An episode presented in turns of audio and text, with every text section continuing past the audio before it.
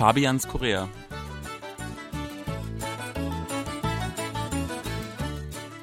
Herzlich willkommen zu einer neuen Folge von Fabians Korea. Es begrüßen Sie im Studio Fabian Kretschmer und Sebastian Ratzer. Hallo, liebe Hörer. Südkorea möchte landesweit seine Alkoholwerbung beschränken. Das ist ein sinnvoller Schritt, denn das Land am Hahnfluss hat, eigentlich wie in Deutschland natürlich auch, durchaus ein Trinkproblem. Dennoch gibt es bei der Trinkkultur ganz viele Unterschiede und genau darum soll es auch heute gehen. Wenn wir schon beim Trinken sind, erstmal können wir ja die Nachrichten erklären. Die Alkoholwerbung soll eingeschränkt werden, aber nicht ganz verboten werden, sondern, was ich gehört habe, abends zwischen 7 und 10 Uhr soll es im Fernsehen keine Werbung mehr geben.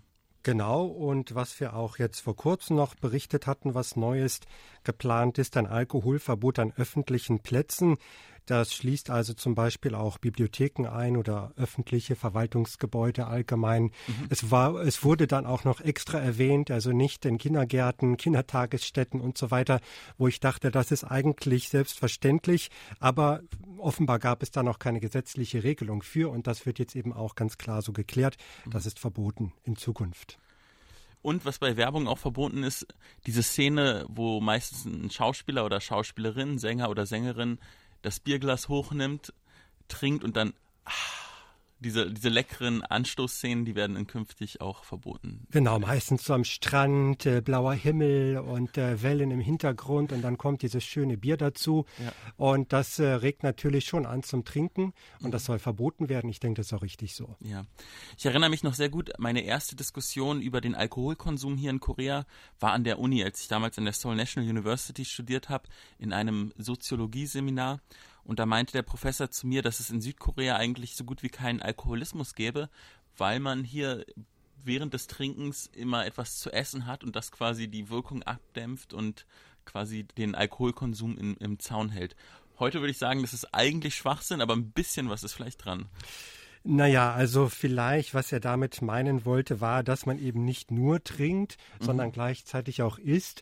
Und ja, vielleicht hat er schon ein bisschen recht, aber das Problem ist dann halt, wenn man das zu oft macht, dann wird es ja doch schon äh, Alkoholismus oder dann ist schon eine Abhängigkeit zu erkennen, denke ich.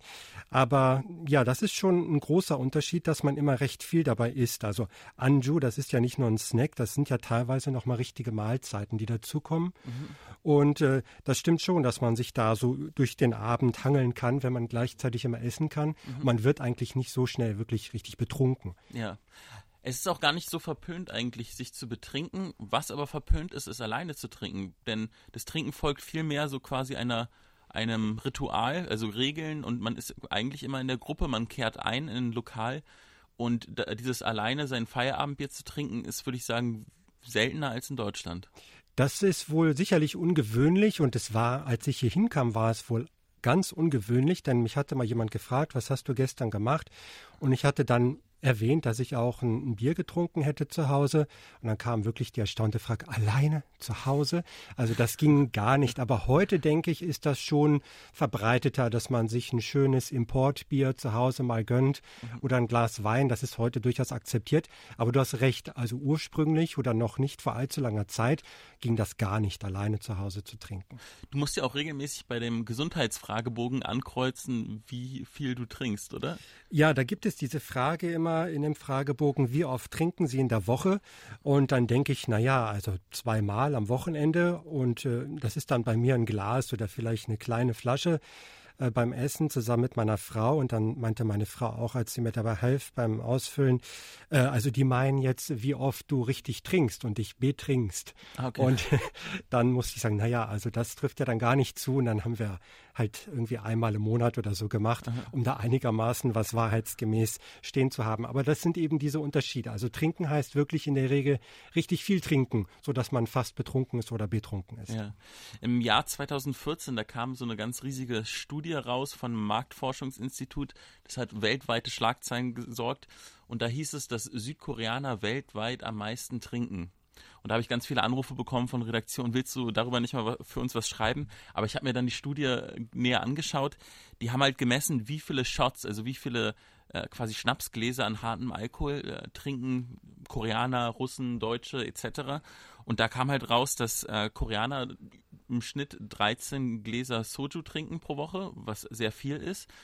aber was nicht gemessen wurde, ist, dass Soju eigentlich bloß die Hälfte an Alkohol äh, hat, prozentual gesehen im Vergleich zu Wodka, Gin oder Whisky. Und insofern war das Ergebnis eigentlich ziemlich verfälscht. Wenn man das nämlich angleicht, dann ist Südkorea schon von asiatischen Ländern am höchsten und liegt quasi so im europäischen Mittelfeld aber es ist jetzt nicht so, dass die am meisten trinken weltweit. Ja, und es hat auch wirklich stark nachgelassen. Also das habe ich durchaus beobachten können. Äh, da wurde also so gegen 2000 bis 2010, da waren also diese Trinkrunden abends äh, mit den Kollegen, die mhm. waren viel häufiger. Ich glaube, das hat enorm nachgelassen. Ja. Also die Anlässe zum Trinken sind einfach seltener geworden. Aber wenn man zusammenkommt, dann kippt man durchaus schon mal das ein oder andere Glas mehr, ja. aber jetzt nicht jeden Abend. Also ich glaube ja. auch nicht, dass es hier wirkliche Alkoholprobleme gibt oder mhm. dass die Koreaner wirklich allzu viel trinken würden, aber sie trinken schon gerne, das stimmt. Der Trend geht auf jeden Fall von quantitativ zu Qualität. Hier gibt es mittlerweile sehr gute Craft Beer Bars, ähm, Weinbars, Whisky und dann gönnt man sich quasi ein Glas zum Feierabend. Diese Sendung war über Alkohol. In der nächsten Woche soll es um die andere große legale Droge in unserer Gesellschaft gehen, nämlich dem Rauchen. Ja, da sind wir schon gespannt. Bis dahin. Ja, und vielen Dank fürs Zuhören. Es verabschieden sich Fabian Kretschmer und Sebastian Ratzer.